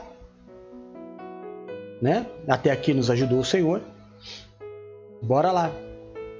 Bora continuar as coisas do jeito que estão. Ou eu começo um tratamento na minha vida. Com paciência, com calma, para que as situações se resolvam e a minha casa seja reconhecida como casa do Senhor. Para que eu não me envergonhe mais de nada de dentro do meu lar. Para que eu não me preocupe tanto com a educação dos meus filhos, porque, como a Paula e a Luciana falaram quinta-feira, os filhos aprendem muito mais em nos observar do que com aquilo que nós fazemos, falamos. Isso eu tento fazer no meu ministério. Para aqueles que me chamam de pai, eu tento ser um exemplo. Jamais cobro o que eu não faço. Jamais cobro o que um dia eu não tenha feito para chegar até aqui. Nesses 30 anos de sacerdócio, eu já servi a todo tipo de gente que você pode imaginar. Nenhum deles tem uma vírgula a reclamar de mim.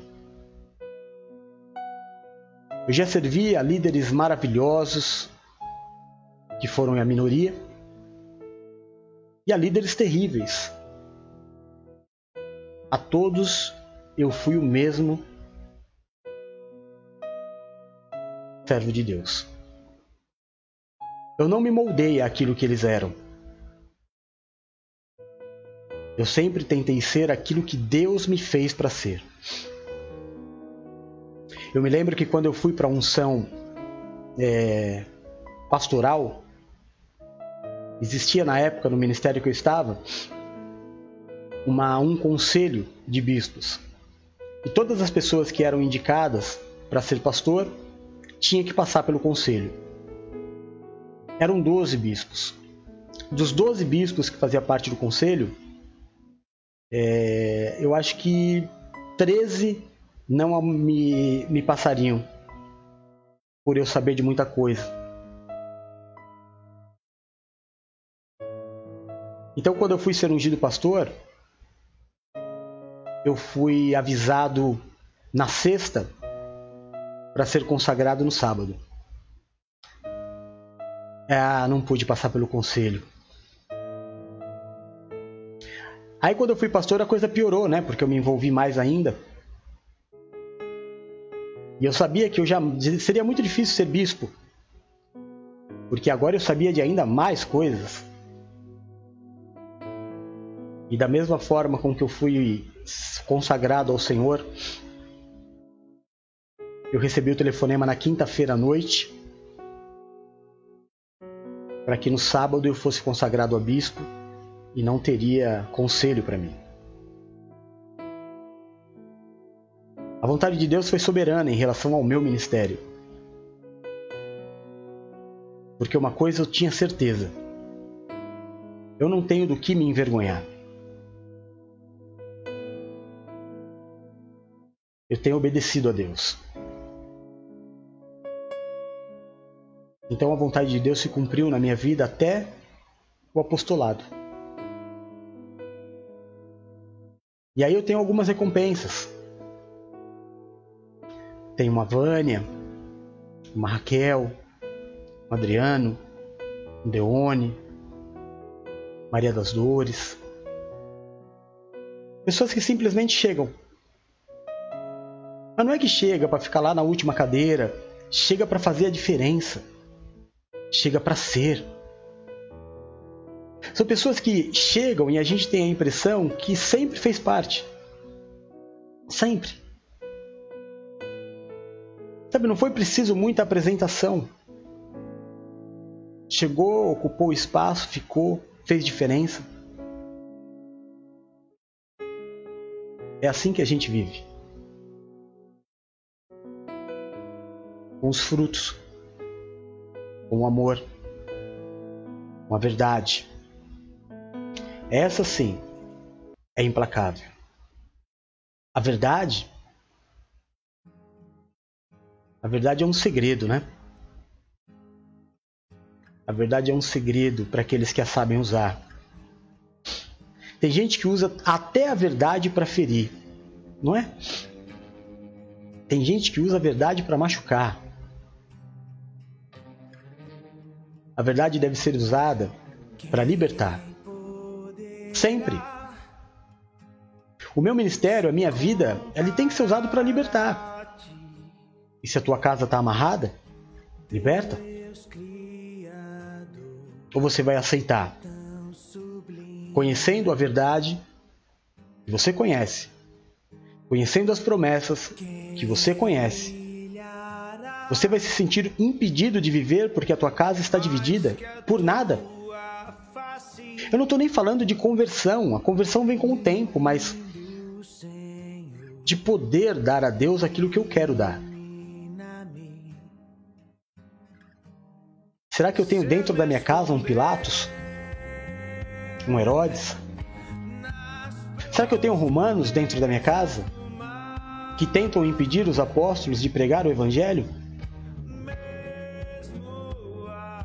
Se você fosse um dos apóstolos, quando eles foram mandados calar a boca, você calaria? E agora? que algo parecido está acontecendo com você. Graças a Deus, uma proporção muito menor. O que você vai fazer? Qual é a resposta espiritual que você vai ter? Desde que não seja briga, confusão, gritaria, separação, você faz muito bem em resolver e colocar a tua casa em ordem. Porque tem muito mais de Deus para você viver. Muito mais de Deus para você viver. Não que as coisas dali para frente serão mais fáceis, perdão, fáceis, mas serão muito mais fáceis. Porque quando nós somos dois, ah, irmão, quando nós somos dois, nós somos três. Porque o nó de três dobras não se desfaz. Por isso Josué levantou-se, é, subiu naquele monte, olhou para todo o povo que estava lá dividido murmurando e falando mal, e fazendo grupinho no WhatsApp, chamando um amigo para falar, e fazendo contenda, né? Josué falou: Ó, vocês, eu não sei, mas também nem quero saber. O que eu sei eu vou dizer. Eu e a minha casa continuaremos servindo ao Senhor. E foi. E aqueles que quiseram o seguiram. Eu e a minha casa serviremos ao Senhor. Meu irmão, ontem foi um dia muito, muito especial para mim. Desculpa ser repetitivo. Mas eu não coloquei link em lugar nenhum. Eu não convidei ninguém. E vocês apareceram. Sabe por quê? Porque querem estar juntos.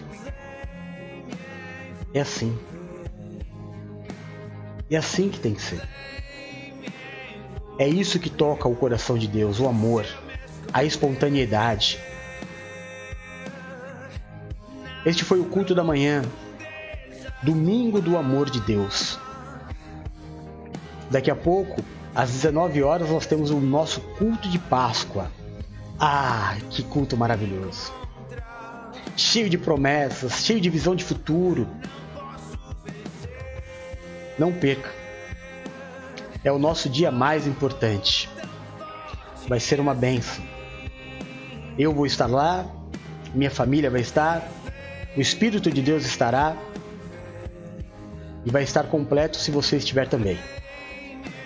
Que Deus te dê um domingo de Páscoa maravilhoso, que o teu almoço seja lindo, que não haja confusão, que não haja intriga, que não haja nenhum tipo de problema no teu domingo de Páscoa. Que seja um domingo lindo, marcado pelo amor e pela presença do Senhor. Até mais tarde. Amo você em Jesus. Muito mais do que você pode imaginar. Mas muito mais do que você pode imaginar. À noite a gente se vê. Beijo.